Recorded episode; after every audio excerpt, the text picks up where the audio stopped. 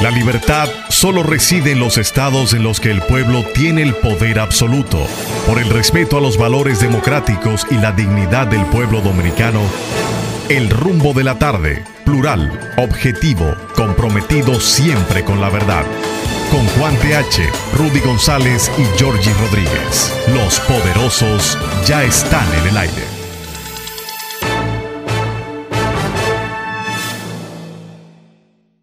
Buenas tardes, República Dominicana. Aquí comienza el rumbo de la tarde con los poderosos Rudy González, Juan TH y Georgie Rodríguez. El soporte técnico a cargo de Sandy Guerrero y Juan Ramón Gómez. Estamos en Rumba 98.5 FM en la capital dominicana y Premium 101.1 FM en Santiago, la ciudad corazón para toda la región del Cibao. Buenas tardes. Buenas tardes, don Giorgio, buenas tardes, don Juan, buenas tardes, amigos, qué bueno que me acompañan en esta hora. Eh, no me digas don, porque... Es para sacar distancia, no es para sacar distancia. No, no, fuiste testigo del reconocimiento que me hizo Dagoberto Tejada aquí en la entrada de la emisora sobre mi apariencia joven. Si yo fuera tú, no, no dijera eso. Porque, oye, lo que pasa es que él te dijo así, pareces un muchacho, era para él tratar también de consolarse. De consolarse. No, que es una amistad de, décadas. Claro, claro, claro. No, un hombre, un hombre siempre muy cordial, muy caballeroso, muy atento. Sí, sí. Y, buen y con talento inmenso. Todo el mundo es amigo de Dagoberto hace 50 años. Mínimo. Mínimo. Gracias, Juan. Buenas tardes. Buenas tardes mis amigos.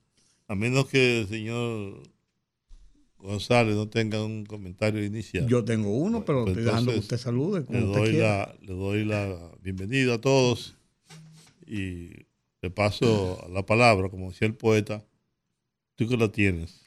Ajá, gracias. Tú que la tienes. Gracias. El jueves. Dame la voz. El jueves comentábamos aquí, los tres, cada uno en su, desde su perspectiva, lo que planteaba el resultado electoral del domingo pasado. Y yo decía, no voy a hablar más porque estoy cansado de hablar, pero las cosas han ido variando y han ido variando en la forma como nosotros planteábamos que entendíamos que iban a variar realmente. Después de ver los dos discursos que pronunció primero Abel Martínez el lunes de la semana pasada, pocas horas después de concluir el, el proceso de votaciones, y el discurso que pronunció Leonel Fernández el jueves, cuatro días después de las votaciones, uno llega a la conclusión que nosotros habíamos discutido y que habíamos analizado. Las fuerzas de oposición han tomado un camino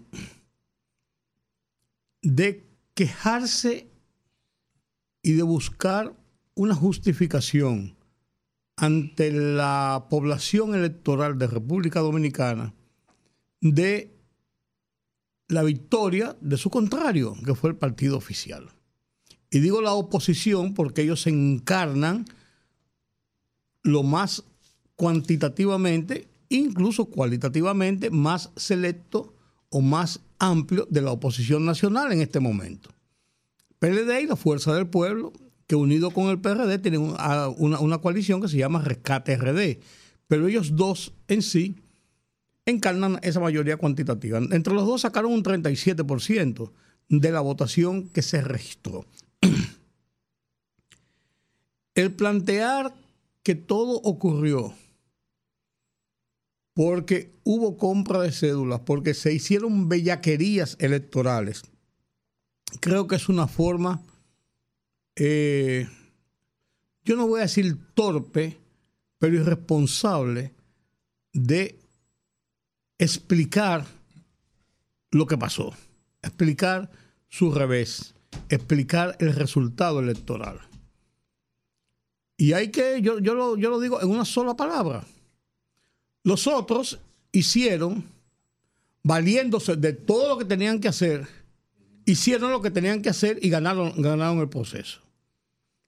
Porque según lo que dicen los organismos internacionales que estaban aquí como observadores, todo el mundo hizo de todo, unos en una proporción más o una proporción menos. Yo planteo, incluso lo estoy planteando en un artículo que escribí para mi columna esta semana, lo escribí desde ayer, yo digo que el tema no es la cuantificación o el tamaño del delito, sino el delito en sí. Entonces, si los organismos internacionales, y ellos no lo niegan, planteó que todo el mundo hizo de la cada uno en su tipo de bellaquería, entonces son culpables entre todos. Los otros tuvieron mejor habilidad, lo organizaron mejor, lo estructuraron mejor, tenían mejores facilidades y lo hicieron y le ganaron. Entonces, eso por un lado.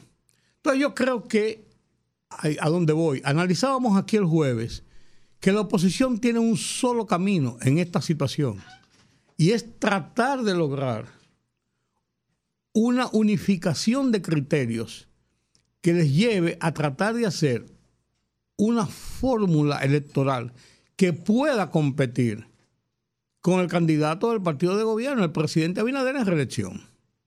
Porque demostró en el resultado electoral del domingo pasado que tanto su partido, la estructura electoral que tienen, como la presencia y la influencia del propio presidente en el proceso, tienen todas las de ganar cómodamente el proceso electoral del 19 de mayo. Entonces, ahora, eso es tan así que quien primero se destapa, ahora mira, mira, cómo se han ubicado las cosas. Nadie quería hablar de qué hacer, ni nadie quería dar el primer paso. Un vicepresidente, Leonel Fernández, que está en el PLD, en el comité político del PLD, Jaime David Fernández Mirabal, emite una carta diciéndole a Leonel, mire, le ponga las actitudes. Y nosotros ganamos la mayoría. Acepte y vamos a hacer una fórmula con Abel Martínez y usted busque un, segundo de la fuerza del pueblo para que sea el compañero de fórmula.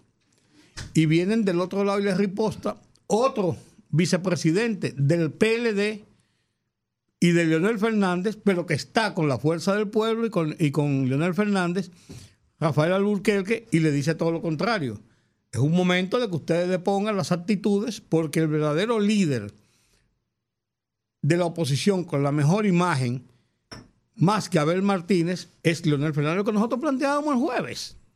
Entonces ahora la disputa la han llevado los partidos, de una manera pública, los partidos de la oposición, los dos grandes partidos, en quién debe tener, si hubiera una, un acuerdo, que ellos admiten los dos que es la única posibilidad que tienen los dos bandos, que tienen realmente para poder enfrentar con alguna relatividad de éxito o de poder enfrentar con una mejor presencia o u oportunidad al oficialismo y al candidato en reelección si llevan una, fórmula unificada. Yo era de opinión antes, después de lo que pasó el 18 de, de febrero, no, de que la mejor forma que tenía la oposición era provocando, tratando de provocar una segunda vuelta con un Abel Martínez que promediara un 20%, 18, 17, 19, 20%, y un Leonel Fernández que anduviera por un 29, 30% y pudieran provocar una segunda vuelta y en una segunda vuelta unificarse y entonces enfrentarse cada uno. Yo entendía que esa era la mejor fórmula. Después de lo que pasó ahora, yo creo que la única fórmula que ellos pudieran tener para, para lograr eh, formar una, una, candidatura que realmente pueda enfrentar más o menos, más o menos el poder que demostró el oficialismo, como usted lo quiera ver, en el 19 de mayo y con el candidato ya presidencial en reelección Luis Abinader es con una candidatura fuerte. Yo creo, en mi haber, que Abel Martínez cualitativamente no es el hombre de una, de una, de una posibilidad de una coalición de esa naturaleza. Si lo es Leonel Fernández, entre los dos, yo creo que Leonel Fernández le lleva la milla, pero podría haber una tercera persona. Formarlo de aquí a allá para enfrentar a, a Luis Abinader y el oficialismo, hay que verlo. Ahora, según estuve conversando con algunas personas esta mañana, hay un movimiento, hay un grupo, tres o cuatro personas de los que manejaron el tema de lograr una, un acuerdo, lo que se llamó rescate RD, están tratando de ver cómo las fuerzas no se desbordan en una discusión pública como la que iniciaron Jaime David y Rafael Alburquerque y tratan de lograr algún tipo de acuerdo. Esa es la versión. ¿Tú sabes cuál es el obstáculo para eso? ¿Cuál es? Los egos. No, y aparte de los egos es la sobrevivencia de uno de los dos partidos. Ah, no, la desaparición de uno de los dos pero partidos. Pero que como quiera que vayan, el que quede, el que quede, el que quede más, el que quede más rezagado podría, podría sufrir más que el otro. Sí, pero yo pienso que el PLD podría lograr una mayor representación en las elecciones congresionales que la fuerza del pueblo. Ah, entonces tienen que pensar en el 28 y olvidarse del 24. Yo, al igual que, buenas tardes, al igual que Rudy, tengo una visión sobre el particular. Yo preguntaba si Rudy no tenía un comentario inicial. Yo sí. Ah, pues lo hubiese dicho, caramba, no, hombre. No, no, no, Ah. no, no, pero no se contrapone, sí. Como siempre tú tienes uno inicial, Ok, yo yo- eh, me acojo a eso disciplinadamente, como soy un hombre disciplinado. Oye, eso ni tú te lo crees. Entonces, eh, al igual que tú, Rudy, yo escribí un artículo anoche que se llama Al PLD con sin mucho cariño. Al maestro con cariño. Sí, no, sin mucho cariño. No, yo sé, pues, parodiando al maestro con cariño. Sí. Entonces digo que lo que más le conviene al PLD es olvidarse de las elecciones presidenciales y apostar a un espacio en el Congreso, que lo convierte en una segunda mayoría. Pero yo no voy a detallar el artículo aquí, voy a recomendar que la gente lo lea Claro, el próximo miércoles. claro porque eso es como la película. Espérate. Sí. Mientras tanto, yo creo que lo de Jaime David Fernández Mirabal es una pachotada. Que echarle como un- una pasta de jabón a un sancocho que no ha comenzado, que yo dudo que se que los ingredientes estén todos para formar el hervío, porque quien tiene 27 o 26 o 30 no le va a ceder su liderazgo al que tiene 10 Tiene es lógica. una cosa que se cae de la mata. Pero yo quería, traje aquí un artículo que responde muchas cosas e ilustra. Es el artículo de Arturo Martínez Moya, publicado en el día de hoy en el periódico eh, Hoy. hoy. que yo quería compartir con ustedes. Dice lo siguiente. El tema estrella sigue siendo la jornada política del, del domingo 18 y el mapa mostrado que el PRM ganó 121 alcaldías de 150, el 80, el 80.7%, dígame bien, el 80.7% del total. Sube a 135 alcal- alcaldías, un 85.49%, sumando 13 de aliados. Una pela electoral al PLD, Fuerza del Pueblo y PRD. Dice el primer párrafo. Y sigue. Como la abstención fue de 47.8%, 82%, similar la de 1998, que fue de 47.7%, menos la del 2002, 49.04%, y 2020, 50.48%. Se cae el triste argumento del presidente de la Fuerza del Pueblo que intenta atribuir a la abstención su pobre desempeño. Con hechos, no con palabras bonitas, es como, como los políticos demuestran que son demócratas, que creen en, en sus reglas, sin pataleo y humildad. El presidente de la Fuerza del Pueblo debate a, cortar la voluntad popular, sus votos no aparecieron y nadie ni nada lo impidió. Sencillamente no existen, no existieron. Y tiran la toalla, porque certificado el triunfo de Luis, en mayoría, en, mayor, en mayo próximo. Ganará por nocaut con más del 60% de los votos. Si antes de la jornada del, del domingo, las encuestas les dan una diferencia de más de 25 puntos sobre los candidatos de la Fuerza del Pueblo y el, y el PLD juntos. El margen se, se amplió el 18 de febrero.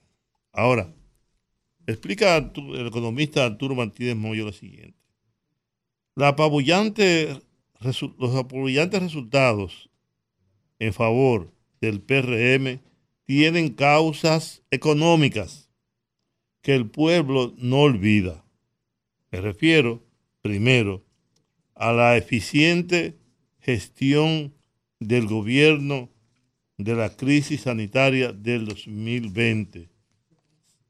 Salvó, dice este artículo de hoy de Martínez Moyo,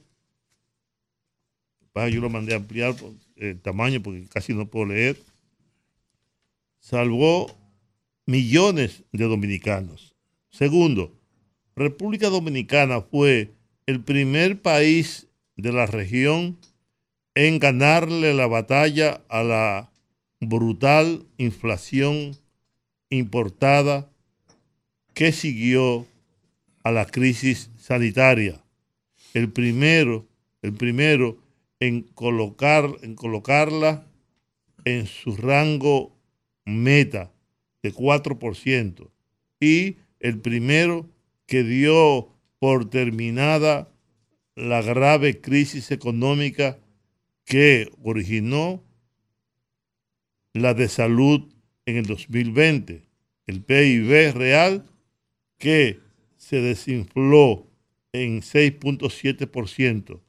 Lo recuperamos tan pronto como en el tercer trimestre del 2021, mientras la mayoría de los países de la región tardaron entre dos y tres años.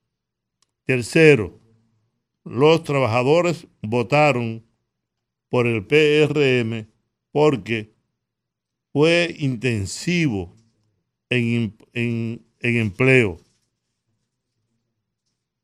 El, extraordinario aumento de volumen del PIB real en los casi cuatro años de gobierno. En septiembre del 2024, la diferencia entre la población activa y ocupada arroja la cifra de 274.652 desocupados. El 94 ciento de la población activa estaba ocupada y 5.3% desocupada. Los primeros aumentaron en 608.931 hasta 4.855 631 personas comparado con cifras del segundo trimestre 2020, el peor de la pandemia, quiere decir que se recuperó el empleo, se aumentó considerablemente, lo que dice Arturo Martínez Moya. Cuatro, otro motivo que tuvieron los trabajadores para votar por el PRM, el gobierno aumentó el salario mínimo en 19%, un 15% en abril y 4% en febrero de este año, sin alterar el índice de precios de la economía por la manera como se financió, se financió con ganancia de productividad. Este se produjo porque la riqueza del país medida en términos de PIB real aumentó 12.2%, mientras acumulado el, el número de horas de trabajo a la semana se redujo en 1.1% en junio-septiembre del 2023, comparado con igual trimestre. Finalmente, termina diciendo, y quinto, los jóvenes masivamente votaron por el PRM porque vieron aumentar las, las oportunidades en favor de que tienen entre 15 a 24 años.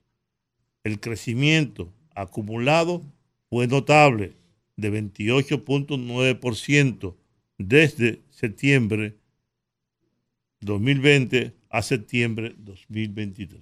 Quiere decir que, de acuerdo con el economista Arturo Martínez Moya, las razones del triunfo están en la gestión de gobierno, están en los parámetros económicos fácilmente medibles por cualquier economista interesado.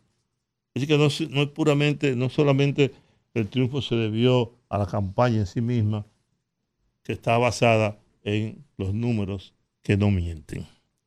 Bueno, yo decía esta mañana, decía a que ya es tiempo de pasar la página. Eso que dice Rudy semana pasada, que estaba harto del tema, efectivamente, creo que ha llegado el momento entonces de pasar la página y ver qué va a hacer los grupos de oposición y qué va a hacer el gobierno centrándose en la campaña.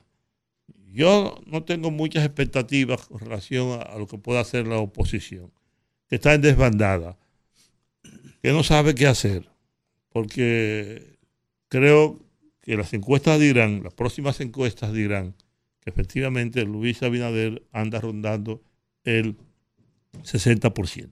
Yo digo que el número mágico es 54, pero viendo lo que ha ocurrido con una oposición desbandada, con un PRD que apenas sacó cuatro, 13, 13 regidores, con un PRM que también, un PRD, un, PR, un PLD que disminuyó notablemente, aunque sigue siendo la, la segunda fuerza política del país, y un, una fuerza del pueblo que no tiene ni fuerza ni pueblo, no tenemos más que la posibilidad de que Luis Abinader se mantenga en el poder por lo menos cuatro años más. Voy a redondear tu, tu, tu, tu exposición.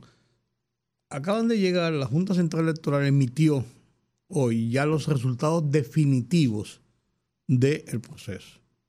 Voy a leer los cuatro, los cuatro principales partidos, porque está todo, todos los partidos. PRM, 1.372.995 votos a nivel de alcaldía y 378.991 en las direcciones eh, municipales, para un total de 1.751.086 votos para un 47.31%. Eso sacó el PRM. El Partido de la Liberación Dominicana, tanto para la alcaldía, tanto para los electores, un total de 828.492 votos para un 22.38%. La Fuerza del Pueblo, un total de 526.349 votos para un 14.22%.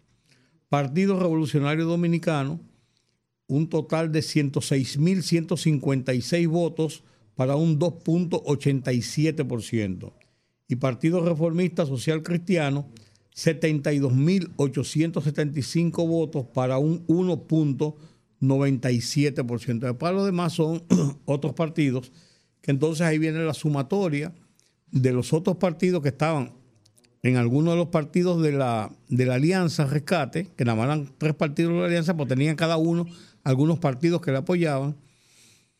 Y el caso del PRM, que tenía también una veintena de partidos también que le apoyaban, entonces se suman todos. Pero esa fue, ese es el total general.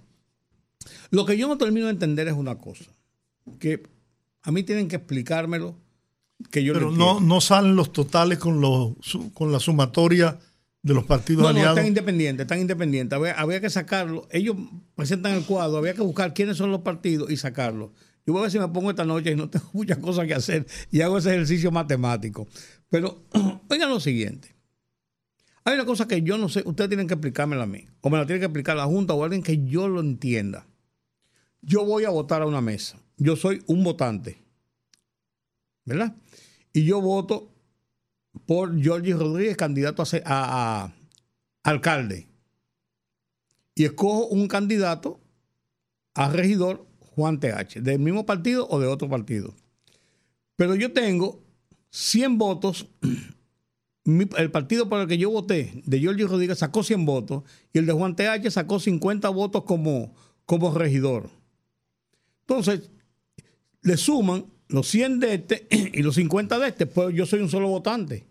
Entonces, ¿cómo yo combino el número de votantes que fue a las urnas por el número de votos, uno, uno por los, los alcaldes y otro por los regidores? Porque son, tú tienes que compensarlo. Yo no sé si tú me entiendes. Claro. O sea, ¿tú entiendes, Juan? No, yo no. oye bien, oye bien. Yo soy un votante. Sí. Y voy y voto por un alcalde. Uh -huh. Por el mismo tiempo, yo voy y voto por un regidor. Es un voto. Es, yo soy un votante. Uh -huh. Yo soy un votante. Entonces, contabilizan los votos que se hicieron por el alcalde en una casilla y los votos que se hicieron por un regidor en otra casilla. No se suman. ¿Eh? No se, se suman, suman. están sumados. Están sumados los Oh, votos. claro los que votos- sí. los votos- eh, sí, pero- Sí, aquí dice, por ejemplo, oye pero- bien, vamos perdóname, perdóname. Para ver si yo entiendo. Se suma el voto del alcalde con el voto del regidor. Sí, como total de, de- de- de- votos emitidos. Claro. Te lo voy a decir así mismo rápido. PRM sacó 1.372.095 votos a nivel de alcaldía y 378.991 entre los directores distritales, para un total de 1.751.000 votos. O sea, Bueno, no, decir- no, ahí hay una explicación. ¿Cuál es la explicación? La, vot- eh, la votación, Ajá. el voto por los directorios no se suman. No, esa gente no votó por alcalde. No, Ni por bien. regidores. No, no, no, no, yo entiendo, yo no, yo entiendo esa parte. Pero cuando tú dices cuántos participaron en la votación, yo soy un solo votante, voté por dos, por dos lados que después se suman. No, porque esos no participaron en la elección. Esos votaron en su municipio o en su distrito municipal. Está bien, pues entonces yo debía, entonces yo debía hacer lo siguiente. No, no, yo debía hacer lo siguiente. Yo debía hacer lo siguiente. Ok. Los votos del alcalde. Ah, bueno, yo entiendo lo que tú estás diciendo. Uno son los distritales, no los de los regidores. No, Ah, ahí está la explicación. Eh, no, no, no, está bien. es que está, yo soy inteligente. está bien, pues yo soy torpe. Por eso quería, por eso, por eso pregunté. Yo me hice, yo me hice el, tor- el torpe porque no lo entendía. No, y pero y- y, yo al principio también me estaba confundiendo. Señor, señor, pero Una pregunta. ¿Usted tiene una- un comentario que hacer? bueno, yo No, no, no, sí, sí o no, sí si o lo no. tiene, No, si no. lo tiene para que nos vayamos a la pausa y tú lo haces retorno. no, Pues ya son no, las no. 5 con 35 Sí, vamos, minutos. pero deja que concluya No, no, Rudy. no, eso, No, no, eso no, no, de- no, ya- pues ya, ya, ya tengo la explicación, está claro. Lo que a mí me confundía era si estaban aplicando los votos de los regidores, porque yo soy un solo votante, junto con los votos del alcalde. Entonces yo decía, hay una duplicidad de la persona que es un votante, que puede hacer dos elecciones. Pero al tú hablar de los distritos, el que vota por el distrito no vota por la, por la alcaldía, son votos, son, son votantes son independientes. No he dicho nada. Entonces a la pausa. Vamos a la pausa que ya yo eh, contribuí a, a esclarecer ese tema. rumbo de la tarde. Fogarate en la radio con Ramón Colombo. Se titula Estados Unidos tercermundista. Debemos darle la bienvenida a los Estados Unidos de América, vieja superpotencia que ha ingresado al tercer mundo al tener a un expresidente loco y desaforado sometido a la justicia por robar miles de documentos de la Casa Blanca y promover una masiva invasión del Congreso de su país. Y hoy solo celebra poseer unos tenis de 400 dólares. Y un presidente que muestra serios problemas mentales, a tal grado que no sabe ni dónde pisa y confunde al presidente de Egipto, Abdel Fattah al-Sisi, con el de México, Andrés Manuel López Obrador. Creo que a partir de ahora nos podemos entender mejor y cobrarle todas las deudas pendientes. Fogarate en la radio con Ramón Colombo.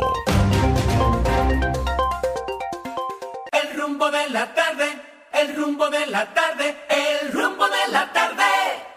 Bien, estamos en el rumbo de la tarde. Yo quiero ahora este segmento dedicarlo a efemérides patria. Mm, está bien. Estamos celebrando el 208 aniversario del nacimiento de Matías Ramón Mella. Es efeméride patria. ¿Mm? No es efeméride patria, tú vas a.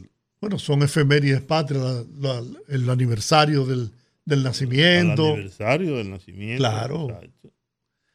y la declaración de la independencia, el mismo eh, aniversario de nacimiento de Juan Pablo Duarte y el de Sánchez, que es donde culmina ya en marzo. 9 de marzo. el 9 de marzo, la celebración del mes de la patria.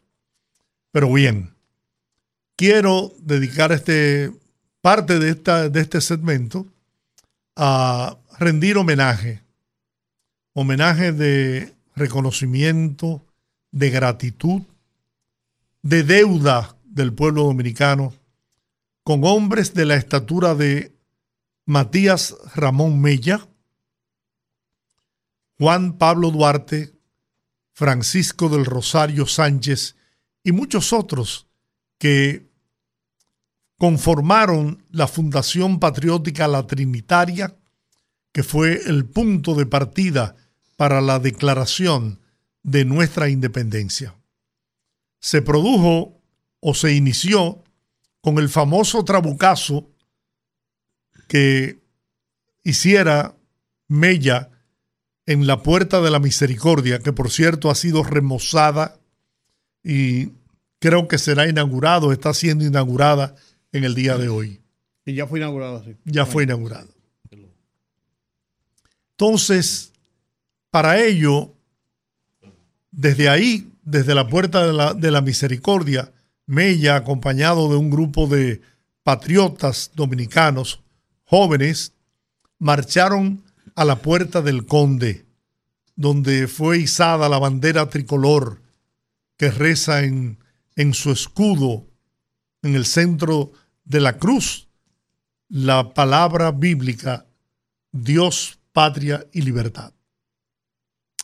Entonces yo quiero escuchar el himno que se escribió para Ramón Matías Mella o Matías Ramón Mella y luego escuchar las notas gloriosas del himno nacional de la República Dominicana. Es bueno decir con Juan Pablo. es bueno decir que el 25 de febrero se conmemoró también el aniversario de la fundación de las gloriosas Fuerzas Armadas de la República Dominicana. Después de todo eso, entonces tendremos una conversación con Juan Pablo Uribe, director de Efemérides Patria.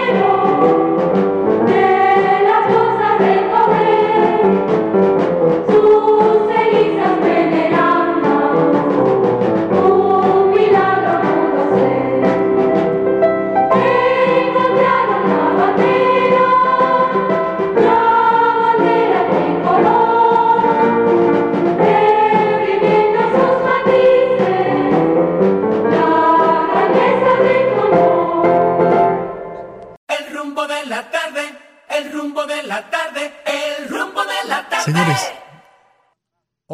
¿habrá pensado o piensa cada ciudadano de la República Dominicana en la dimensión de estos hombres que los sacrificaron todos por darnos la independencia, la libertad, la soberanía?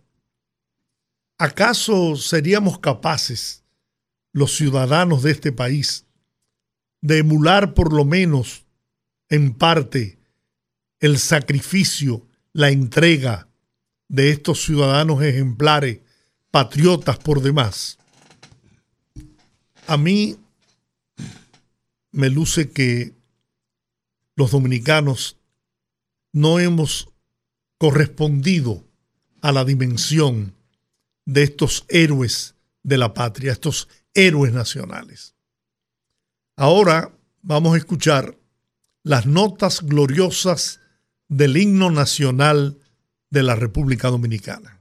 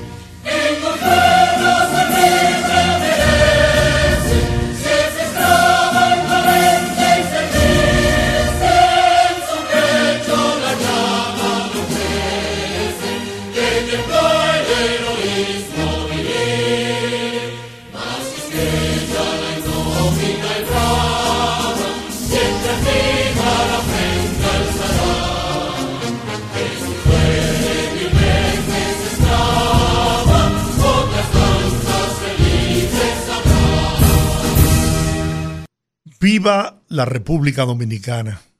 Muy bien.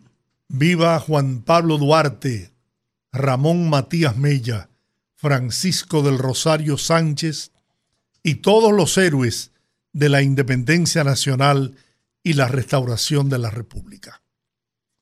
A continuación vamos a hacer contacto, como dijimos, con Juan Pablo Uribe, director de Efemérides Patria, para hablar sobre estas gestas independentistas, Te quedó Luperón. estas gestas gloriosas Te quedó Luperón, que vivió, se quedó Luperón. la espada de la restauración. Sí, señor. Ciertamente. Tenemos ya en la línea a Juan Pablo Uribe. Buenas tardes, Juan Pablo. Bu- buenas tardes, don Giorgi Rodríguez, a Juan Taveras Hernández y a don Ruby L. González. No estoy escuchando la radio, no sé si está Colombo o... o- No, No, no, estamos, porque, eh, estamos los tres que tú mencionaste. ah, ah, bueno, ok, Sí. porque es- estoy, estoy en labores propias del mes de la, patria. Acabamos de, de colocar, ¿no? Las gloriosas notas del himno de Ramón Matías Mella o Matías Correcto. Ramón Mella y No, Ramón Matías Mella. Ramón Matías Yo- Mella. Sí, y señor. las notas gloriosas del himno nacional de la República Dominicana. Tremendo. Y ahora queremos que tú nos des detalles, ¿no? De esta conmemoración que celebra la República Dominicana.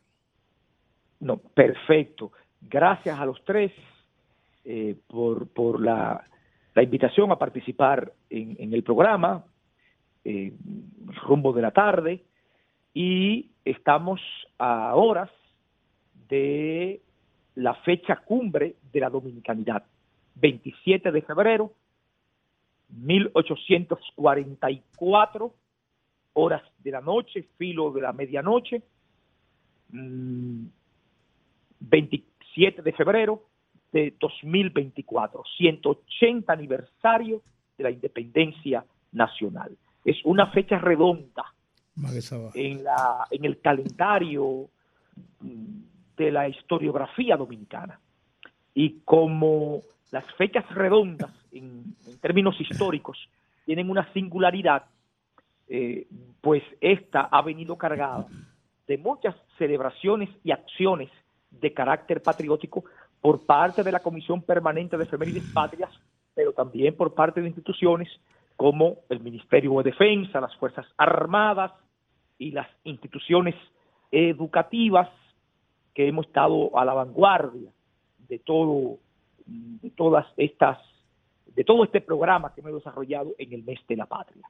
Precisamente mañana el, el presidente de la República tendrá su rendición de cuentas, que es oficial, y el TVUM, que es parte del ritual patriótico y que no es por azar, sino que la República Dominicana, Georgie, y, y Juan, y Rudy, el país que nos escucha, nació bajo el signo de la cristiandad. No tan solo cuando Sánchez en la en, en el baluarte, primero en la puerta de la misericordia, fue el célebre trabucazo de Ramón Matías Mella. Ramón Matías Mella, el célebre trabucazo del general Ramón Matías Mella. Todavía no tenía el grado de general. El, el, y que marcaba un punto de no retorno, sino de actuación ascendente en la proclamación independentista. Y de la Puerta de la Misericordia partieron, a palo hincado, eh, eh, hacia el, el, el, lo que es hoy el Parque Independencia, donde se encuentra el altar de la patria. Es decir, en la Puerta del Conde, como se le conoce popularmente, baluarte del 27 de febrero. Y allí eh, Sánchez, bajo la consigna aprobada en la Fundación de la Trinitaria el 16 de julio de 1838, dice las palabras sacramentales. Por eso yo digo, bajo el signo de la cristiandad, Dios, patria y libertad. O sea, lo del Tedeum, que es una celebración religiosa, católica, pero especial, eh, eh, está enmarcado en esa línea. Y además, Duarte y los trinitarios, pero Juan Pablo Duarte, su pensamiento estaba eh, consustanciado con, con, el cristianismo. Y por eso también tenemos en el centro de la, de, del escudo lo que es la Biblia abierta en el Evangelio de Juan, el único país del mundo que tiene, gracias a Dios y al pensamiento luminoso de Juan Pablo Duarte y al primer partido de la dominicanidad, los trinitarios, el, el libro sagrado, la, la Biblia. Entonces, un día como mañana, 180 años de la independencia dominicana.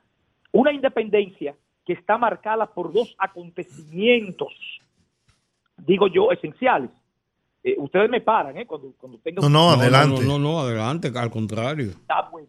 Dos acontecimientos esenciales que yo he tratado de recoger y, y, difundir en, en, su, en, en su debida dimensión, que es la llamada independencia efímera por la brevedad son antecedentes fundamentales de lo que pasó un día como mañana hace 180 años.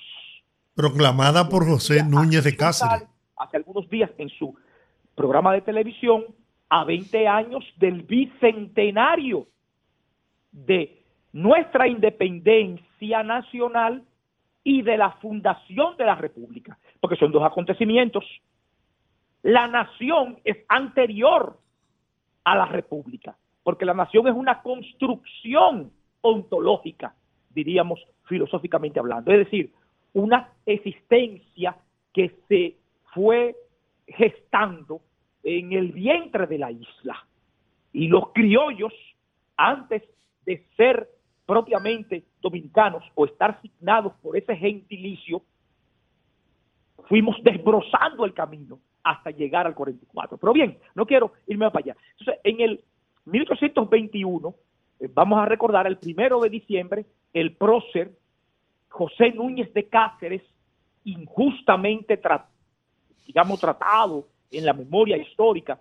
Yo he tratado en estos casi cuatro años de, de- de- rescatar eh, su nombre, su memoria, y hemos hecho eh, la, la- la conmemoración de la independencia efímera, proclamó la independencia efímera el primero de diciembre de 1821, que llega hasta el 9 de febrero de, mil, de 1822, cuando Boyer invade esta parte de la isla y aborta, eh, cortocircuita la independencia eh, proclamada por José Núñez de Cáceres. Es un acontecimiento básico en lo que es la llegada 20 años después a el 27 de febrero. Y el otro acontecimiento es el nacimiento de la Trinitaria que yo he mencionado, un 16 de julio de 1838, el primer partido de, los dominicanos, la sociedad secreta, la Trinitaria. Entonces, ahí, ahí, en términos ideales, nace la República. La bandera eh, es un diseño de, Duarte, sus colores, eh, cómo estará dividida la cruz en el centro, es- es parte del, del pensamiento de Juan Pablo Duarte. Y, desde luego, lo que, lo que significa la Trinitaria, que desde luego tiene que cambiar de nombre, la filantrópica, la dramática, por la persecución política militar a la que es sometida y que provoca el exilio de Juan Pablo Duarte en 1843. Y en el 43, vamos a recordarle a, la- a- los amigos que nos escuchan, se produce ya el movimiento, el movimiento independentista va creciendo, el- los jóvenes trinitarios haciendo su labor de captación en células.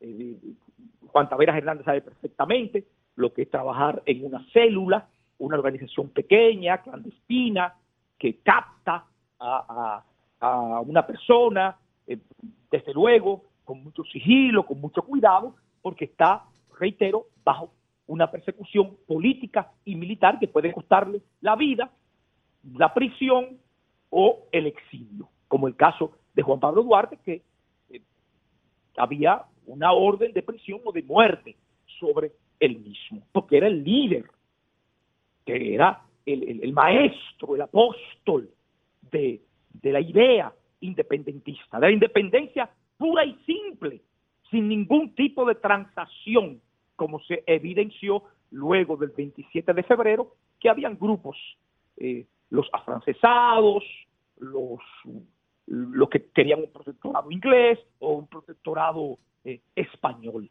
Pero los trinitarios era la pura y simple, la independencia pura y simple.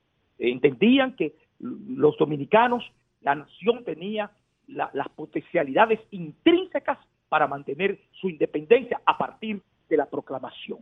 Pero bien, en el 43 los trinitarios eh, eh, tienen un avance y en una, una especie de, movimiento político diplomático, recordemos que en Haití se produce un, golpe de Estado, en, en- bueno, el Haití central, por llamarlo de alguna forma, porque tenían esta parte ocupada eh, eh, bajo su control, eh, Boyer es destituido y Charles Gerard, Gerard es el que toma el, el- poder.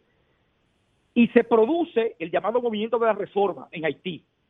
Y, los trinitarios lo apoyaron en una, en una táctica inteligente, pero sobre la base de que ese acuerdo también implicaba un reconocimiento a la posibilidad de que este lado tuviera tuviera libertad Ok. Definitivamente eso no se produce. Tumban a Boyer, Charles Erard eh, eh, toma el control de la isla y sabemos que todo tuvo que terminar, desembocar en el 27 de febrero de 1844. El trabucazo de Ramón Matías Meyer. En la puerta de la misericordia, hoy eh, remofada. Y eh, eh, en la puerta del Conde, en el baluarte 27 de febrero, la, el, el- el- el- el- el- la consigna, el grito de, de Sánchez, Dios, patria y libertad, Viva la República Dominicana. y el izamiento de la bandera tricolor de los dominicanos. O sea, ese proceso. Pero, pero, Rudy, Juan, Georgie, eh, la proclamación fue un hecho, yo le llamo, de discurso. La, la confrontación militar comienza a escalar después. O sea, no hubo entre ejércitos, es después, es el 13 de marzo que se produce el primer enfrentamiento cuando viene el ejército haitiano de la parte este, eh, oeste, hacia la parte este, o sea, donde estamos, donde estamos nosotros, donde es actualmente República Dominicana. Y se produce el primer enfrentamiento en eh, la batalla, de- el combate de la Fuente del Rodeo, allá en, en, en Neiva, que es Neiva, ahí. Y luego siguen avanzando y en Asua, el 19 de marzo, la famosa batalla del 19 de marzo, allá en Asua, que para mí el- la gran espada fue el centinela de la frontera, como le llamó, por qué decirlo, su libro, el doctor Joaquín Balaguer, y es verdad, centinela de la frontera, Antonio Duvergé. Antonio Ojeda. Bueno, estaba Pedro Santana, pero la gran espada libertadora de, de la- de las campañas del sur. Y luego viene otra gran batalla, que era del 30 de marzo, Fernando Valerio, eh, Santiago, la parte norte. eh, eh, Inver, en la parte norte, eh, eh, Fernando Valerio Inver, en la parte norte, eh, 30 de marzo. Y para resumirlo, las campañas militares llegaron, eh, eh, Rudy, de 1844 a 1856, 12 años. Sí. Los dominicanos nunca cruzamos el lado este de la isla, nunca lo cruzamos. Los haitianos nos mantuvieron en zozobra y bajo invasión y guerra durante 12 años.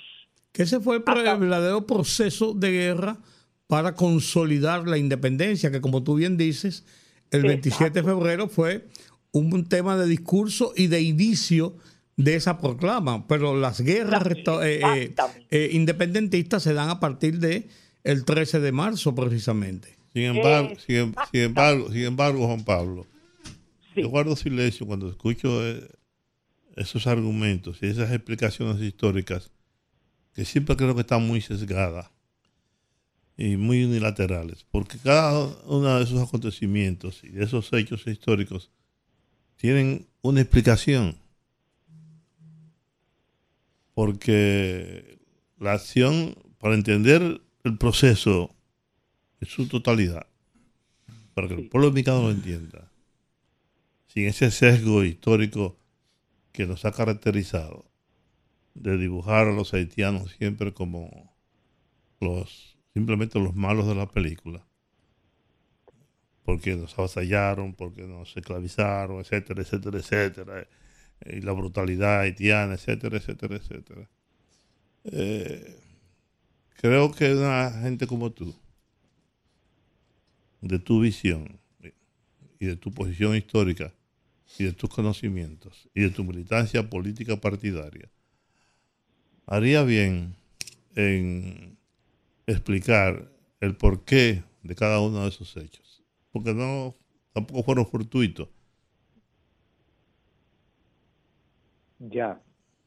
Eh, eh, Eh, ¿Puedo intervenir? Sí, por supuesto, además, claro. Claro. Ah, ok, ok. No, tú, eres el invitado aquí, tú, tú estás en el programa, ¿no? No, no, no, eh, lo que dice Juan, eh, yo, yo concuerdo con él, o sea, cada acontecimiento tiene una, una explicación. Y ciertamente, Juan Taveras Hernández, la eh, hay, yo estoy haciendo una, una especie como de síntesis así apretada. Lo cierto es, cuando yo digo, no es que los haitianos sean lo malo de la película ni nada de eso, porque yo quiero llegar entonces a hacer en, en un minuto, no, minuto y medio, una proyección del 27 de febrero, una proyección que creo que la hice con Rudy, eh, una proyección. Eh, ¿En qué sentido?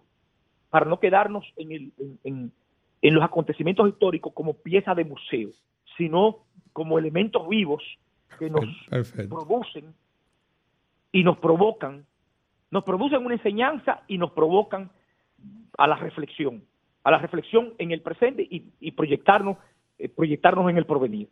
Eh, eh, eh, pero el dato concreto, Juan, es que nosotros en esos 12 años no invadimos el territorio haitiano. E- Ese es el dato concreto. O sea, es el 24 de el 24 de enero de 1856 que se produce el último, la última batalla. Ahí lo que es hoy Cajabón.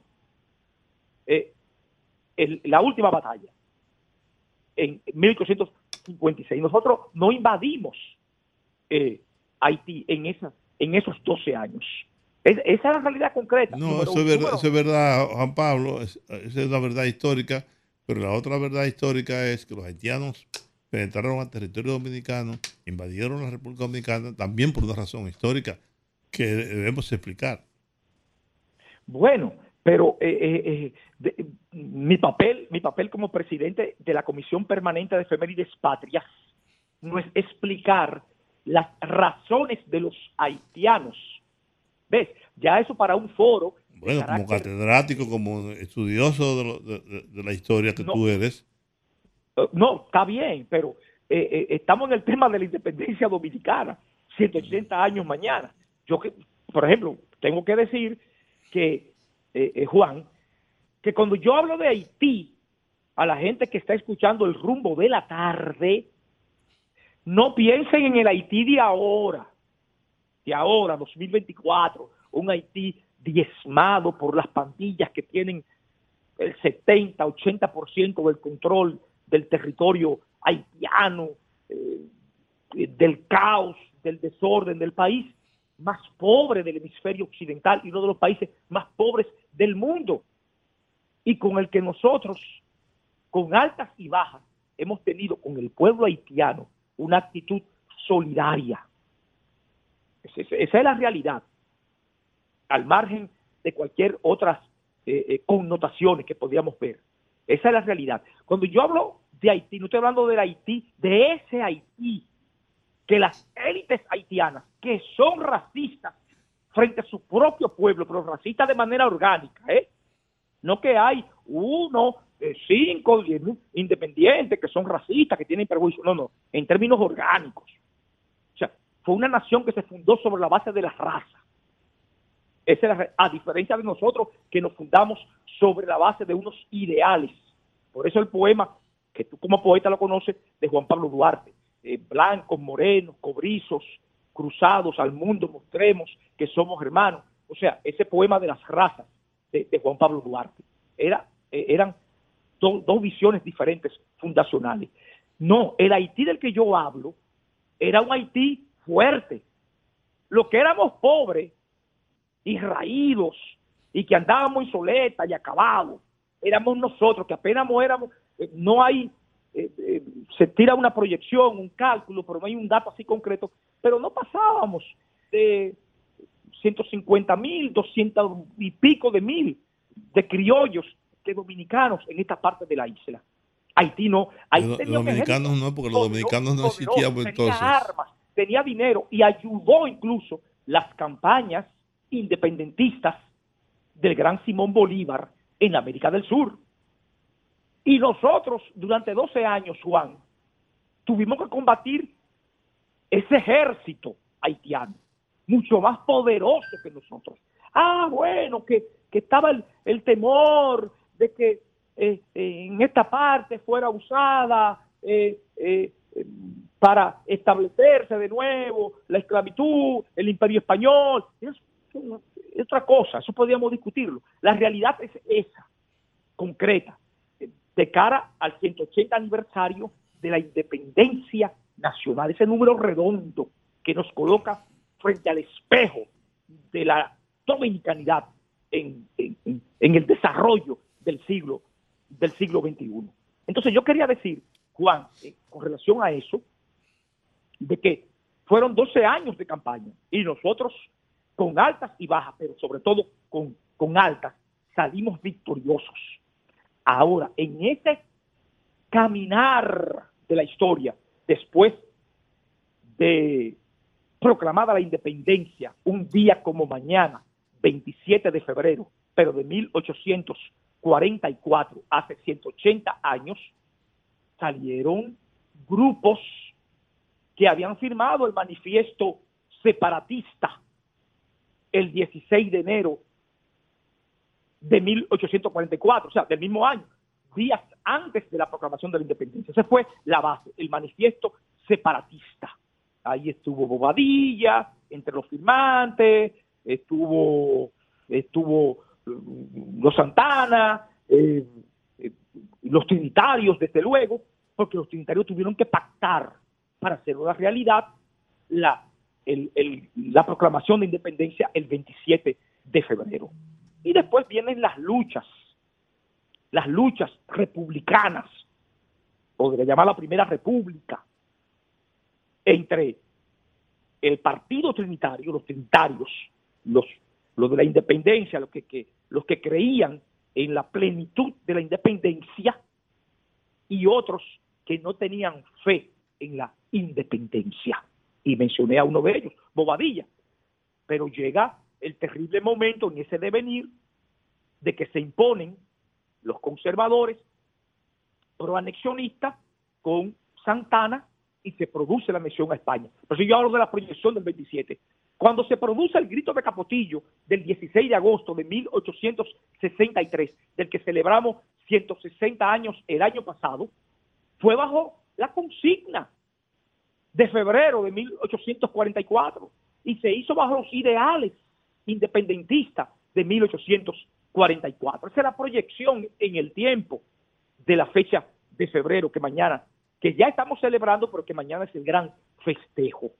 Mañana es el gran festejo.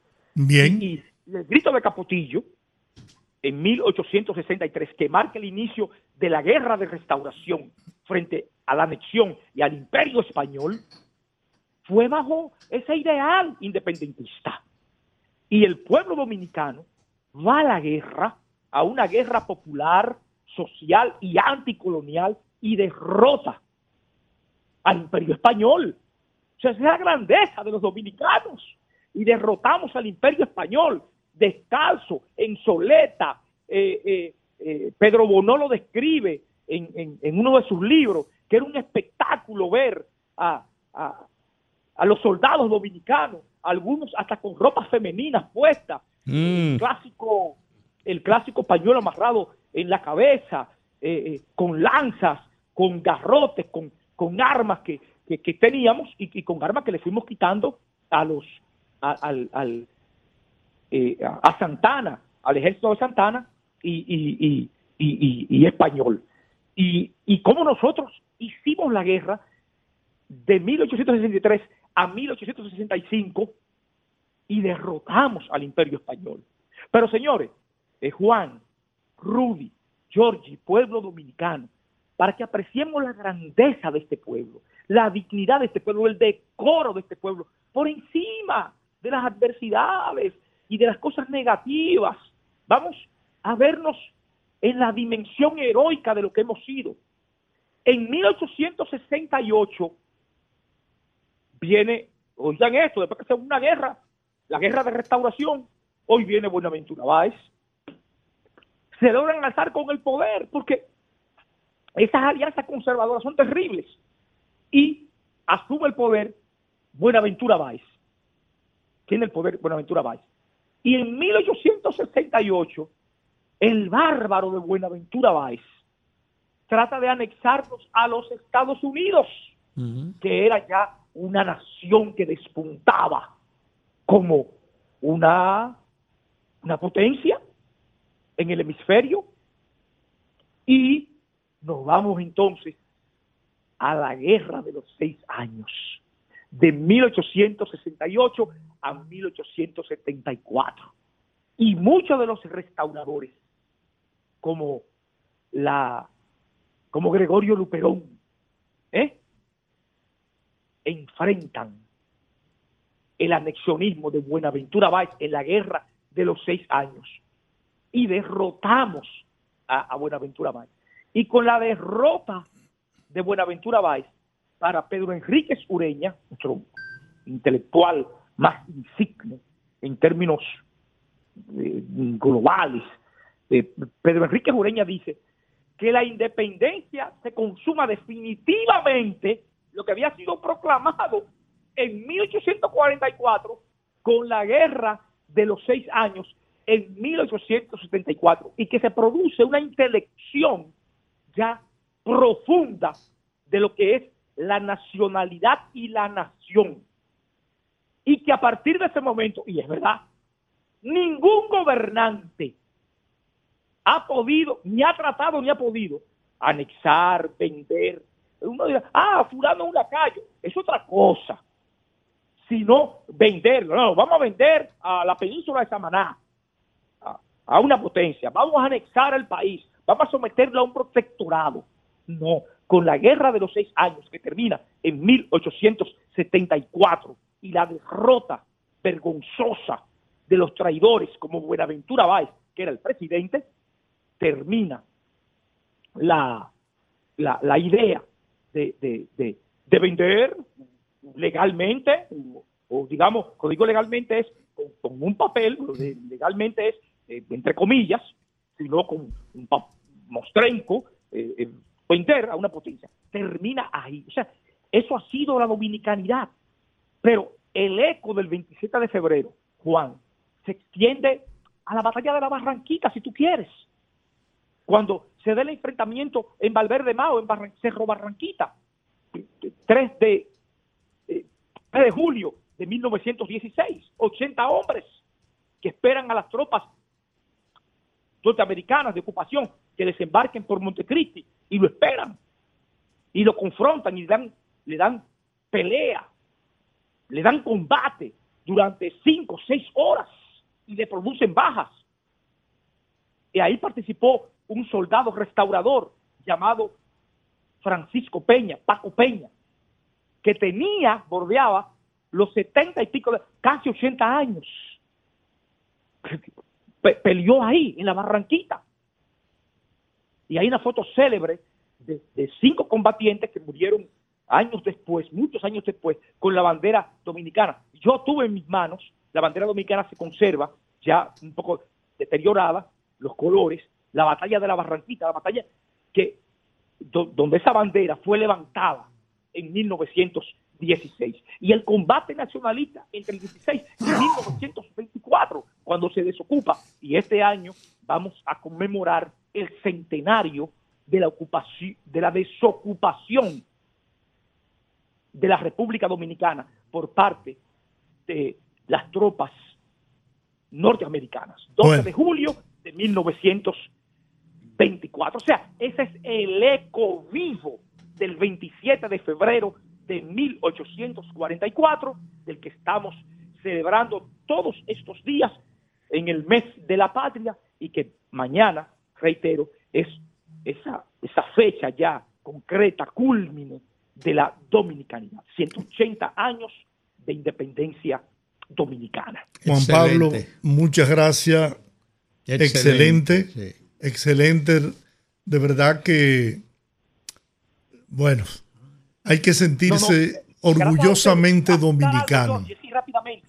Cuando yo digo así, matizado, Juan, eh, Georgie, eh, Rudy, lo de Ramón Matías Mella, es porque eh, en estos días de, de Matías Ramón Mella, no, Eso es un término, una cuestión que tiene su intrahistoria, que después yo se lo voy a contar.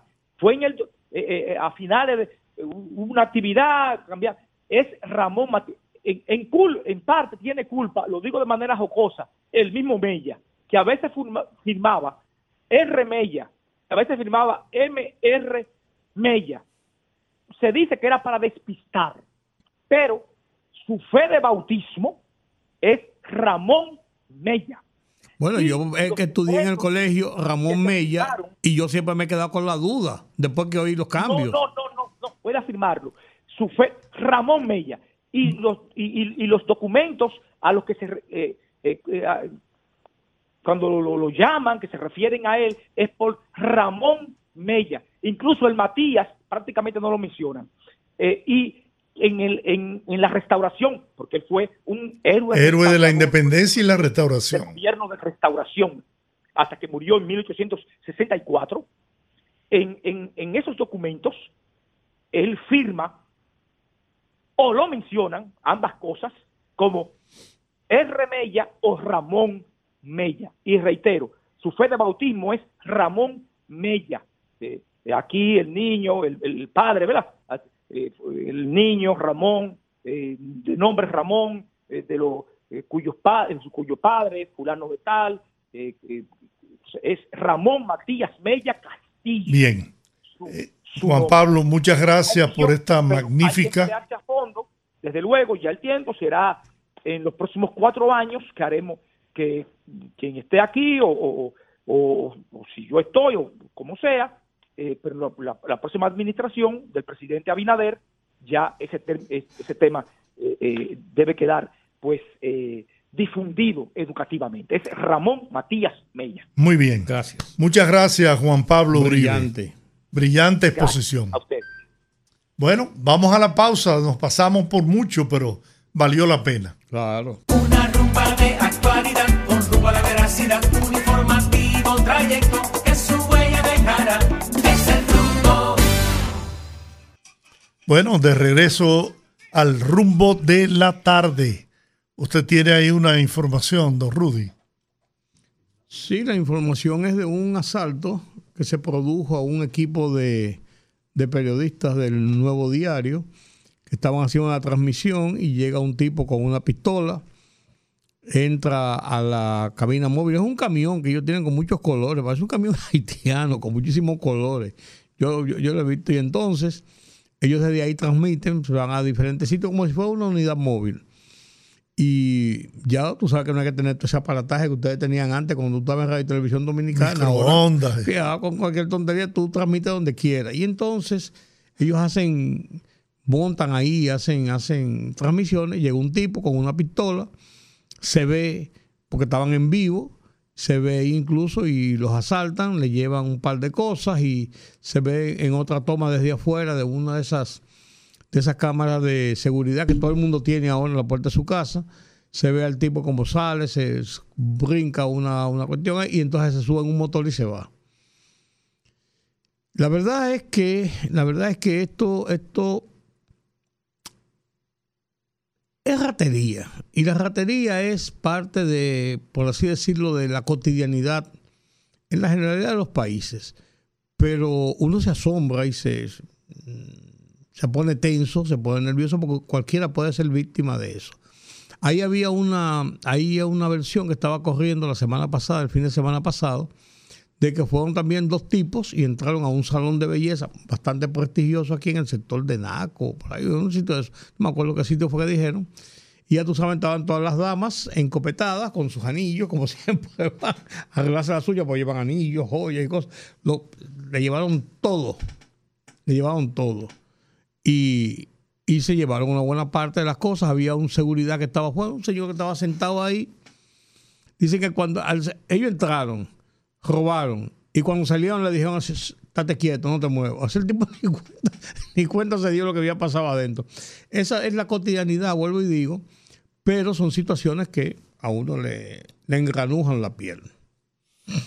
Me mandaron un video por varias vías hoy de unos motociclistas eh, calibrando, ¿qué se llama? Sí, que, ah, que levantan los motores. Sí, en los elevados. Eran varios. haciendo zip-zap y calibrando, cruzando entre los vehículos, eh, de manera temeraria. Esa gente que se salta de estar vivos, que no tiene ningún aprecio por la vida. Ni eso- los demás. Y eso, exacto, y eso es cada vez más frecuente. El uso de los, de los elevados y de los túneles, los pasos de niveles, de parte de los motociclistas. Y uno lo ve, lo denuncia, y, y pasan accidentes. Y la policía es incapaz de hacer nada. Y por más que uno lo denuncia y lo dice, los policías no hacen nada. Y eso tiene una razón. La mayoría son policías de los que hacen eso. O son militares. Los demás son delincuentes. Yo vi a un, uno- un señor con una niña detrás, y en el elevado, pasando hacia los vehículos, con una velocidad espantosa. Y bueno, ¿quién, quién será hija de esa, esa, esa- muchachita que va montada atrás? Y yo, no- yo quisiera como que la policía pusiera, ya lo ha hecho, un plan, pero lo hace por tres días. Eso hay que dejarlo de manera permanente. Y, y al primer motociclista que se suba por un elevado, ¿no? Darle con un bate y dejarlo tendido en el piso, muerto, para que los demás lo vean, que lo mataron por necio, por imprudente, por puta. Algo hay que hacer. Si usted no entiende por, la- por las buenas, si usted no entiende cuando le hablan, mire, no está, está prohibido. No se debe pasar por encima de los, de los elevados, ni los túneles. Es muy peligroso. Y lo peor es, si usted atropella a un motociclista de eso, en fracciones de minutos, segundos, aparece 50 dispuesto a matarlo a usted. Pero a mí, ¿quién me protege? De estos ladrones delincuentes. Ellos mandaron un, también otro video de unos delivery. Una señora diciendo, llamando, diciendo, mire, eh, todo llegó aquí, vuelto un etcétera. Los aguacates tirados por un sitio, los, ketchup, la vaina, todo. Porque eso, eso ponen los delivery. eh, la comida que le va a llevar a usted. Usted pagó por ella. Y llega, y llega to- to- todo vuelto un desastre. Y ahí me mandaron otro de un delivery que le saca, Sí, sí, eso, eso, eso se detiene sí, y le saca a lo que usted pidió. El picapollo le saca dos piezas. Le saca una pieza, una cosa, al arroz. Y, con eso almuerzan ellos, se lo llevan a sus hijos, a su familia. Eh, Oye, eso no puede ser, esas cosas. Yo, por eso, suelo no pedir nada. Yo prefiero ir, ir a buscarlo. ir a buscarlo. Lo ¿verdad? llamo, que lo encargo para no tener que pasar a buscarlo. Sí, además, exactamente. ¿no? Voy y, los, y, y lo busco. No, no, no, no. Por eso es una cosa. Yo vi esos videos, me daban grima nada más, más de ver, de ver a esos, a esos tigres. Así como le sacan, le pueden echar cualquier cosa también. Sí, también, te matan. Sí. ¿no? Así, así de sencillo. Por hacer una maldad. Oh, oh. No, no, y tú, que tú no le diste la propina adecuada. Sí, por eso mismo pasó. No. Sí. Por lo menos en mi edificio está prohibido que suban los delivery. Tienen que dejarlo ahí abajo, lo que sea. Que como debe ser. Un delivery no puede subir. Como debe ser. Es muy peligroso también. Claro. Muy peligroso. Bueno, el ministro de Obras Públicas de Línea Ascensión informó que en los próximos días el presidente de la República, Luis Abinader, dejará inaugurada la carretera Navarrete-Montecristi con una longitud de 92 kilómetros, cuya construcción se llevó a cabo con una inversión de 35 millones de dólares. Será de reconstrucción, pues no la misma carretera. La carretera reconstruida y asfaltada desde Navarrete hasta Montecristi forma parte de un conjunto de obras que realiza el Ministerio de Obras Públicas con la participación de la unidad ejecutora de proyectos a través del empréstito del puerto de Manzanillo que se ejecuta con fondos provenientes del Banco Interamericano de Desarrollo. Es cierto, ¿qué fue lo que viste en Santiago? Tú que estuviste en Santiago. Mira, yo estuve el jueves en Santiago, como ustedes saben. Señores, a mí me causó una impresión formidable lo- la transformación que ha experimentado la autopista Duarte. Desde eh, más o menos desde La Vega, ¿no? Ahora ya está lista los seis carriles, tres y tres en cada dirección. Eso le va a representar un empujón enorme al, al progreso, al desarrollo de toda esa región del Cibao. Y no hay muchos sitios donde están trabajando todavía. Sí, hay lugares que están trabajando, pero el tramo ya entre La Vega y Santiago Ok, está prácticamente, bueno, son 38 kilómetros. detallitos solamente. Quizás un puente que eh, están ampliando para que pueda eh, aceptar los, los tres carriles de lado y lado. Pero es, es una obra, de verdad, de verdad, una obra que solamente contribuye al desarrollo de toda la región del Cibao. Una inversión tremenda del gobierno para adecuar esa, esa autovía que tenía tiempo reclamando la necesidad de su ampliación. La, última ampliación se hizo cuando Salvador Jorge Blanco, en el 82, 83, en el 83, 83, 84, se hizo la última ampliación de la autopista eh, que se convirtió en dos carriles ida y vuelta, más unos paseos y en algunos sitios hasta tres carriles por, donde habían curvas muy, muy, muy abiertas.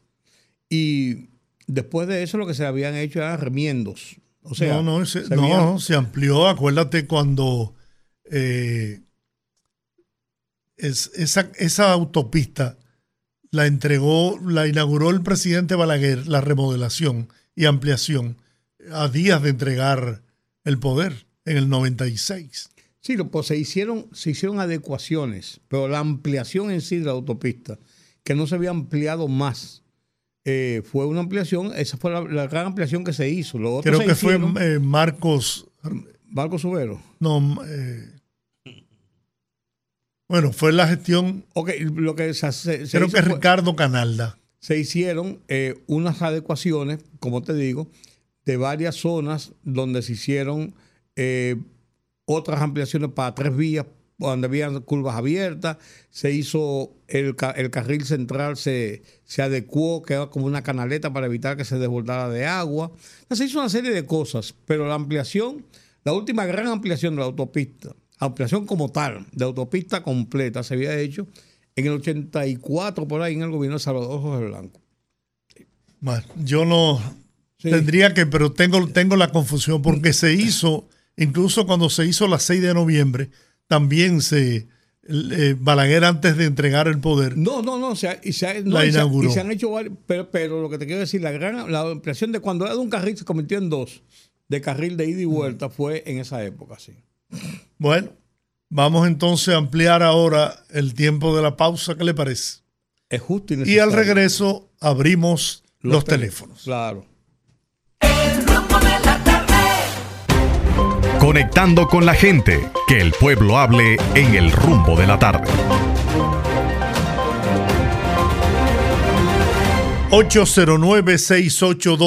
809-682-9850. Repito, 809-682-9850. Buenas. Sí, buenas tardes, saludos para todos. Hola. Sí, señores, yo oí a- al señor Juan Carlos, Juan, Juan Pablo Uribe, que se llama, ¿verdad? Sí, sí. De la Comisión de Efemérides. Eh, yo no sé si Juan Carlos sabe, ustedes mismos, porque las cosas de este país son así. Hay una avenida principal de aquí, de Santo Domingo, que le quieren quitar el nombre para ponerle el nombre de Pedro Martínez. Y no es que Pedro Martínez no tenga mérito, pero no para quitarle el nombre a la prolongación 27 de febrero para ponerle el nombre de Pedro Martínez. Nosotros estamos denunciando eso categóricamente y nos vamos a oponer. Pasen buenas tardes. Muy bien. Perdón, perdón, eso no puede pasar así. Buenas tardes. Eso, eso es imposible. Juan, Sí, eh, eso es imposible. ¿Cómo cambiar el nombre a la 27 de febrero? No, parece que él dijo la prolongación. Parece que tú sabes que Pedro Martínez vive de aquel lado de Manu Guayabo. Quizás la prolongación. Lo que está Juan. después. Es lo que yo pienso, que, que entendí que él dijo. Sí, pero yo creo, y sin, sin restarle mérito a ese formidable eh, beisbolista dominicano, ¿no? Pero, por favor, Sí, no, no, digo, yo entiendo que Dígame. fue eso lo que él dijo. Sí, buena. sí, Georgie, di. en esa inauguración de esa carretera, miren a ver si ustedes se pu- pueden comunicar con el INE para que arregle a, a Baja Boniquito. y, a, y a Rudy, a Rudy, Dímelo. que ya no augure tanto esa pérdida de las elecciones de esa gente, que si se quieren juntar, que se junten. Y si no, que no se junten nada, porque cuando Jacobo o cuando el PRD, PRM, se dividieron, no hablaron tanto. Dejen esa gente ya que, que, hagan su tienda aparte, porque lo que ellos están dividiéndose es los cuartos que da la Junta. Es los cuartos, no es el pueblo, ni los votos. Cada quien quiere firmar diferente en el cheque que da la Junta. Vamos a ver usted, buenas. ¿Qué- qué Buenas tardes, yo soy prepoderoso, ¿cómo están? Muy bien.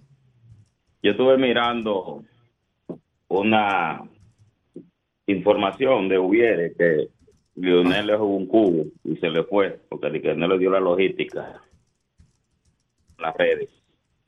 La otra es, yo estoy con Juan TH, con los motoristas. Cuando hay un grupo de delivery que andan en las aceras para arriba y para abajo, hermano. Entonces, esto tiene una administración. El administrador de aquí de la ciudad, Juan Bosch, ese hombre nadie lo conoce. No se reúne con los colmaderos ni con los dueños de minimarket que hay en la ciudad de Juan Bosch. Y aquí se va a armar un desorden rápidamente y son todos haitianos los delivery que hay aquí. Andan en la acera para arriba y para abajo. Ya yo he tenido problemas con muchos y se va a dar a más. Ese señor nadie lo ve, no se reúne con los dueños colmados ni con los dueños minimarket que están Juan Bosch. Esto es un desorden. Bueno, Lo de será responsabilidad de él, ¿no? Si se produce Claro. un- una situación eh, eh, calamitosa en esa zona. Ese Atención no al administrador de la ciudad Juan Bosch. Póngale atención a los a los que habitan en ese lugar y el reclamo que hacen, Oye, por la Dios. policía, hay un cuartel de Y la policía que hay está ahí también. Muy bien. Dígame usted. Buenos días, Juan. ¿Cómo usted está? Bien, habla, bien, el, bien. habla el doctor Ramón Guzmán. Mire, eh, yo le digo al país y le digo al gobierno de Luis Abinader que ese 78% que dejó de votar, la fuerza del pueblo lo va a llevar a votar, porque ellos le tienen terror como el diablo a la cruz a Leonel Fernández. Ellos gastaron más de mil millones de pesos haciendo fraude y comprando cédulas. Vamos a ver si ellos ahora cédula. Bien lo declaró la OEA, que son unos ladrones electorales. Y es para afuera que ellos van, Juan. Esa es la realidad, porque este pueblo está indignado. Comida cara, narcotraficantes, asaltando gente ya hasta a los medios de comunicación. Aquí no se puede salir. Y entonces un gobierno de esa naturaleza, no es verdad que va, va a, a malograr la democracia. Esto no ha costado demasiado trabajo y no es verdad que Luis va a hacer eso. Él se va a arrepentir de eso porque es un crimen electoral. Muchas gracias y que Dios le bendiga. Bien. Gracias. Buenas. Buenas tardes, pero señores, a la verdad que hay que estar vivo para oír cosas. Eh, dígale a ese señor que acaba de llamar ahora mismo que Leonel está en el cementerio igual que como está mi papá, enterrado. Ese no se levanta jamás. Ese no, más nunca vuelve a coger un cargo de que la presidencia, ni siquiera coño de alcalde peda- pedáneo, que se me da de San Antonio. Leonel está hundido, Leonel está fu, frustrado, tan los leonelistas, y es para el cementerio que van a estar y ahí seguirán estando. Buenas tardes. Bueno. Buenas tardes. ¿Y usted qué dice?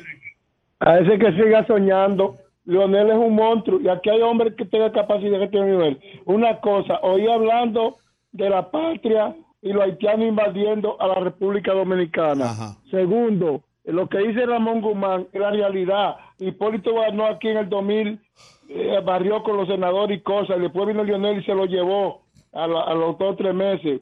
Y esa es una cosa. Luis Abinader también, eh, ahí veo un detective de los Estados Unidos que en marzo ahora vienen una- unas investigaciones que posiblemente Luis Abinader tenga problemas, él y dos presidentes más internacionales, por la cuenta de los papeles. ¿De No, quién pero no, no, eso, no, pero eso eso puede ser. Georgie, tú Sí, no puedes sí, permitir sí, que ese sujeto así. diga toda esa vaina. No, pero déjalo No, porque hombre, es que no, la gente, no, la gente pero- sabe. pero la libertad debe tener un límite. Eso que ese señor está diciendo es un tremendo disparate, pero un absurdo totalmente. Pero y- Además- y así además, la gente lo le- recibe. Le está dando adquisiencia a lo que dice un sinvergüenza en Miami, que vive de esa vaina, y que aquí tengo un expediente, que yo qué, yo cuatro. Eso es un delincuente también. Un delincuente un, eh, eh, virtual. Pero atreverse a decir que la OEA, cuando No, la OEA acaba de no, desmentir eso. Pero está bien. Bueno, pero, oye, tú eres- buenas. No, no, hombre, no, no. dígame. Un saludo a lo que dice Guante Hachi, eso es la pura verdad. feo. Hay que, hay que, si usted se da cuenta, si usted se está dando cuenta que lo que está inscribiéndose en falsedad, usted debe de sacar ese diablo, ese tigre del aire. No, pero claro, hombre. Porque la difamación, la injuria no se puede, no, no se puede permitir. También usted llama y dice una cosa con sentido, con sensatez, pero todos esos insultos y todas esas edito- idioteces. Para eso que ellos sirven. Fíjese una cosa. Yo pasé ahorita por el colegio de abogados. Lo vi que está siendo ocupado por la policía. Se ha intervenido. ¿Qué es lo que está pasando? Fíjense. Trajano Vidal quiere obligar a Diego García que los votos que él, Diego García, sacó en elecciones porque había tres planchas. Una por Joan López, Trajano Vidal y Diego José Arquímedes García. ¿Qué es lo que pasa? Trajano quiere que esos votos de Diego se le adjudiquen a él. Porque usted sabe que Diego fue aparte a pesar de ser PLDista. ¿Por qué el PLD lo saca de su fila a Diego García? Porque él no quiso patar, porque él dijo que él no hizo ninguna alianza. Inclusive, el 30 de noviembre del 2023, Diego García deposita ante el Tribunal Superior Electoral un recurso de amparo.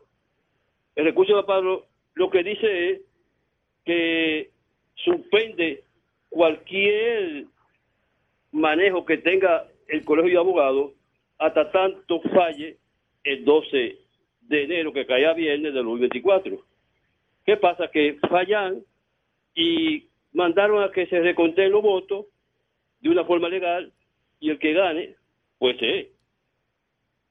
Oiga cuántos votos sacó Joan López. 10.817. Trajano 8.259 y Diego García 3.214.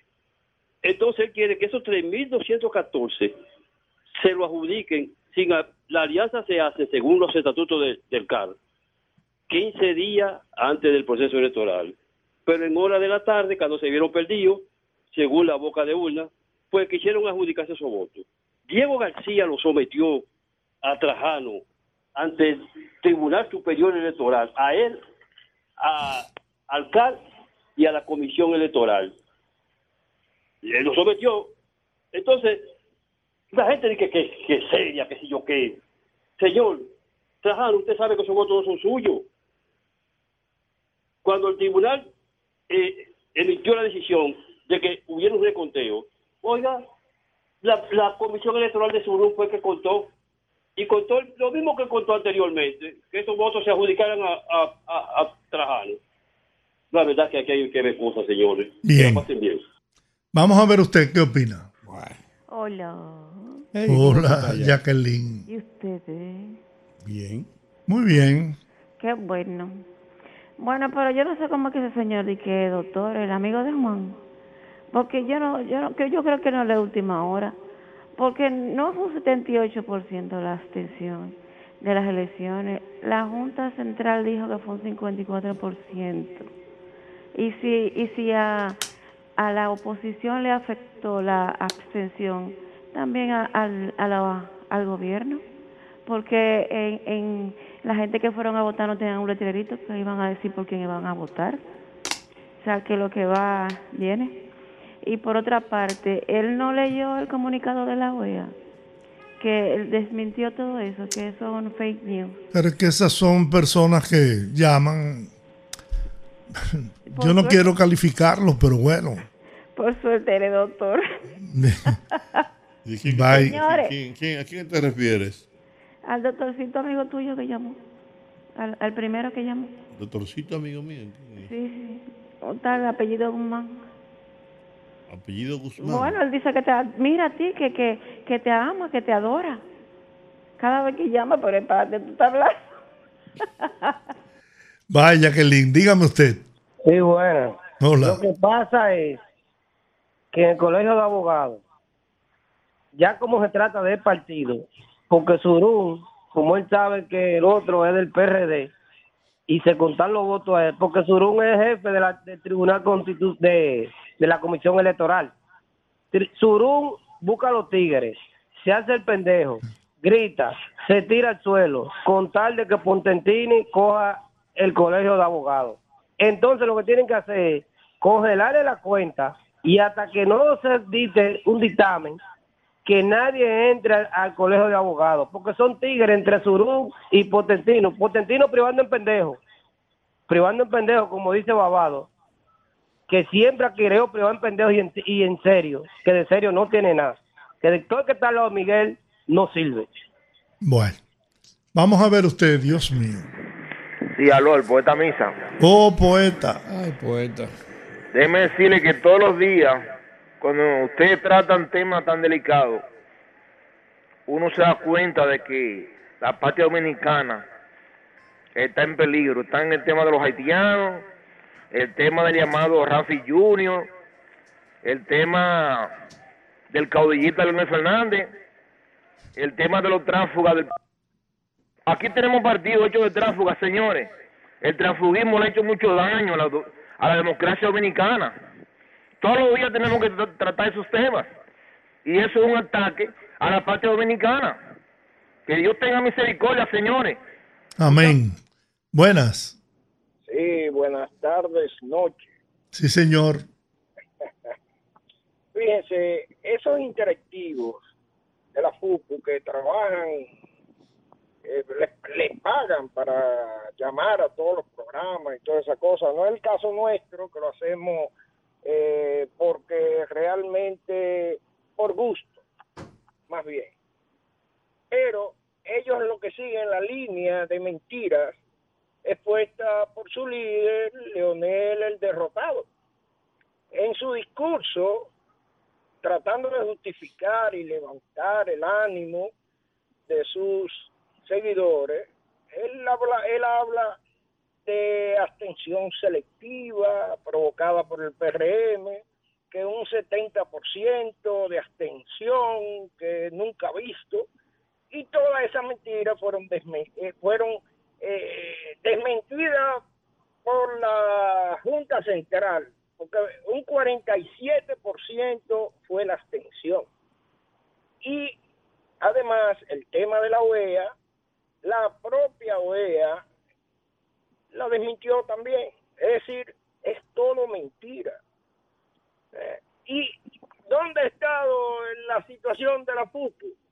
Bueno, eh, la, la movida estuvo en que el dinero del PLD llegó primero que el de la FUPU.